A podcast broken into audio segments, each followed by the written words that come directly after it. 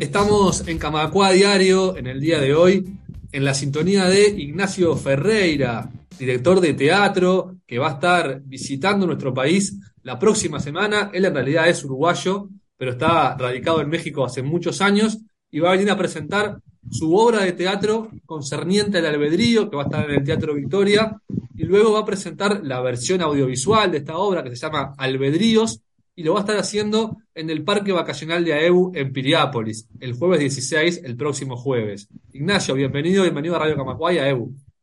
No, muchas, muchas gracias. Un placer, la verdad, que llevar el trabajo y muchas gracias por el espacio para, para hacer la promoción. El placer es nuestro. Contanos un poquito para conocerte de tu historia personal, que naciste en Uruguay, pero estás hace mucho tiempo en México. Sí, eh, yo me fui de Uruguay como, muchos niños se fueron eh, con sus padres durante la dictadura. Mis padres se fueron a México, nos fuimos todos. Y, y, cuando terminó la dictadura hubo un momento en que intentamos regresar, pero llevábamos tanto tiempo fuera. Yo prácticamente no conocía otra cosa que no fuera México, que no nos encontramos del todo, el país ya era otro, obviamente, y terminamos eh, volviéndonos a México y, y, decidimos ya quedarnos ahí. Entonces, soy más mexicano en ese sentido que uruguayo, aunque nací en Montevideo. Claro, claro. Contanos un poco ahora sobre la obra de teatro Concerniente al Albedrío, que, con respecto a la película, es anterior en el tiempo. ¿Cómo se formó? ¿Cómo se gestó? Tiene mucho que ver con esta fecha que estamos transcurriendo ahora, ayer Día de la Mujer. Exactamente. Sí, mira, desgraciadamente eh, en México se sabe, en todo el mundo obviamente, pero en México particularmente, el tema de la violencia de género es, es brutal, ¿no? Eh, por lo menos desde los noventas eh, del siglo pasado tenemos ese tema de las muertas de Juárez, la violencia hacia, hacia las mujeres, las desapariciones, y es un problema que se incrementa cada año en vez de resolverse. Y no parece que haya ningún cambio de gobierno, ningún partido político, no parece que haya nada que pueda cambiar esa tendencia. Entonces, eh, a nosotros nos tocó vivir en 2016 un feminicidio muy cercano y eh, en 2019 decidimos hacer algo con respecto a ese tema, que aunque no es un tema nada nuevo, porque evidentemente en México está a flor de piel y muchos grupos de teatro y mucha gente ha hablado de eso, en, en, otras ocasiones, sentimos que teníamos que volver a hablar de eso. Sentimos que es un tema que no, no termina de, de, de entenderse, de, de, yo qué sé, de generar la empatía necesaria y casi que al revés. Pasa tanto el fenómeno de los feminicidios en México que se empieza a deshumanizar un poco. Entonces nos pareció que era pertinente volver a hablar del tema y empezamos a trabajar en esta obra que se estrenó en 2020 en plena pandemia. Eh, la estrenamos ahí un poco en funciones privadas, como pudimos. Eh, y también debido a eso, eh, debido a la pandemia y que los teatros estaban cerrados, decidimos hacer una versión alternativa, que es esta versión audiovisual que se llama Albedríos, un poco en la onda de, bueno, como no sabemos cuándo van a abrir los teatros, pues hagamos otra versión, ¿no? Para que por lo menos se pueda difundir en redes y así. Finalmente en 2021 todo regresó un poco a la normalidad y los dos productos se han estado moviendo y han estado viajando y los dos han sido recibidos de manera extraordinaria, la verdad. Esta obra la escribiste vos junto con Daniela Palau y Ximena Espinosa de los Monteros. ¿Cómo fue para un hombre escribir sobre este tema en, conjunto con, mujeres?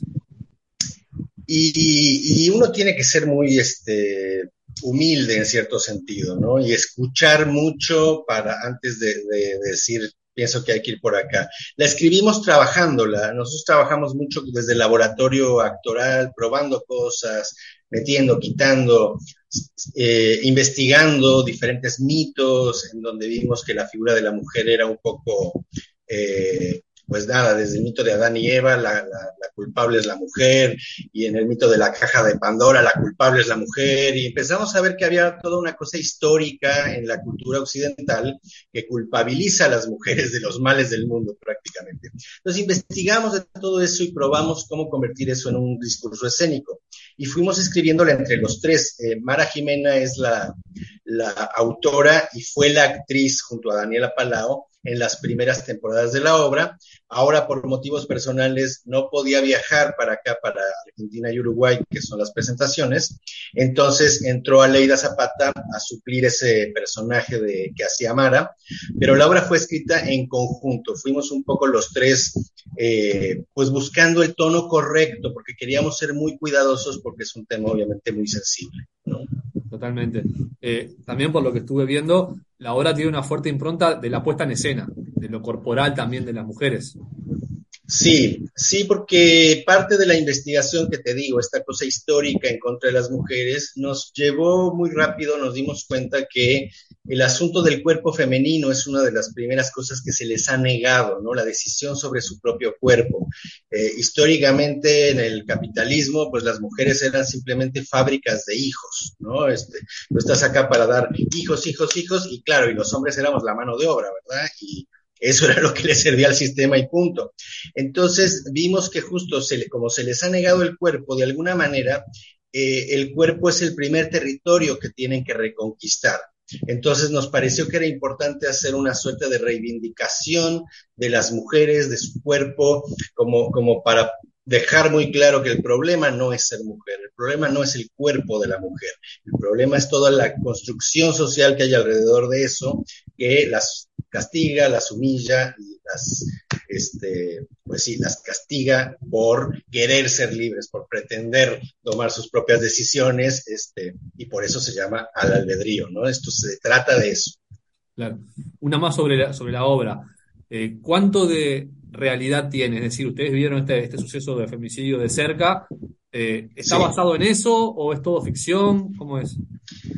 Eh, está inspirado, no estamos contando la historia de este feminicidio, ese fue el detonador, mejor dicho, pero también nos dimos cuenta que de repente hablar demasiado de la realidad, poner cifras, poner como esas cosas, otra vez le quitaba rostro a las víctimas, ¿no? las deshumanizaba también.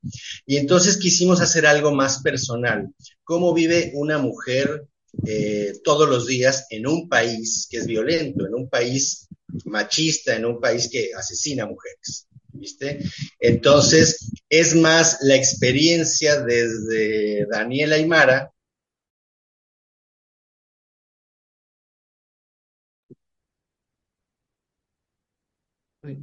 No sé vos ahí, Ignacio, pero yo te, perdí, se, trancó lo que estaba ah, diciendo. Es más, la experiencia, es más la experiencia de Daniela Aymara y ahí tac, se cortó. ah, perdona. Sí. te decía, es más la experiencia eh, a partir de cómo vive una mujer en una sociedad que sabe que es violenta y que tiene que decidir, ¿me visto así o no me visto así? ¿Puedo tomar alcohol? ¿No puedo tomar alcohol? ¿Puedo tomar un taxi o no puedo? Y a partir de cómo viven ellas, estar metidas en una sociedad así, fue que fuimos construyendo. Se cuentan algunos hechos que son la realidad, pero siempre disfrazados de esto le puede estar pasando a cualquier mujer en México, estamos hablando de México, pero ahora que estamos en Argentina, eh, nos hemos dado cuenta que esto le habla a las mujeres y a los hombres de todas partes. Totalmente, bueno, muy interesante la propuesta.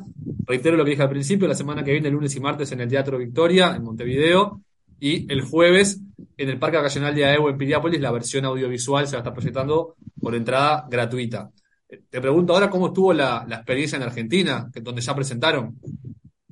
Eh, pues mira, quedamos seleccionados en el Festival Iberoamericano de Teatro de Mar del Plata. Eh, es la primera vez que, la obra sale fuera de México y en ese sentido es que no sabíamos, bueno, un público diferente, cómo la va a recibir, ¿no? Si estamos hablando de algo muy mexicano en ese sentido, pero no, la, recepción ha sido increíble a todas luces. ¿eh? Nos han dicho eh, la gente muy conmovida, entiende perfecto, empatiza perfecto y claro, finalmente Latinoamérica por lo menos estamos un poco hechos de lo mismo todos, ¿verdad? Entonces, no es que sea sorprendente, sino que más bien nos reafirma que sí, que estamos haciendo un lenguaje universal en ese sentido. Entonces, en Argentina, genial, incluso veníamos a dar tres funciones y vamos a dar una cuarta porque les convenció tanto el trabajo que ya nos dijeron, Mañana se presentan acá también, eh, entonces mañana vamos a hacer una función que no teníamos contemplada. Eh, y bueno, hoy termina el festival, hoy es el cierre, serán las premiaciones. yo qué sé si nos premiarán o no, pero estamos igual muy contentos. Para nosotros ya es un, un privilegio poder presentar el trabajo frente a otros públicos. Muy bien, bueno, mucha suerte con eso. Muchas gracias por este rato. Los esperamos acá en Uruguay la, la semana que viene y bienvenidos. Muchísimas gracias a ustedes y sí, este, ya queremos estar allá. Para mí es un, eh, obviamente un gusto personal poder ir a presentar el trabajo a Uruguay, ¿no? Con, con mi familia, con mi gente que está allá, es, es un placer. Sin duda, un abrazo grande. Muchas gracias, hasta luego. Camacua Diario, un resumen informativo para terminar el día.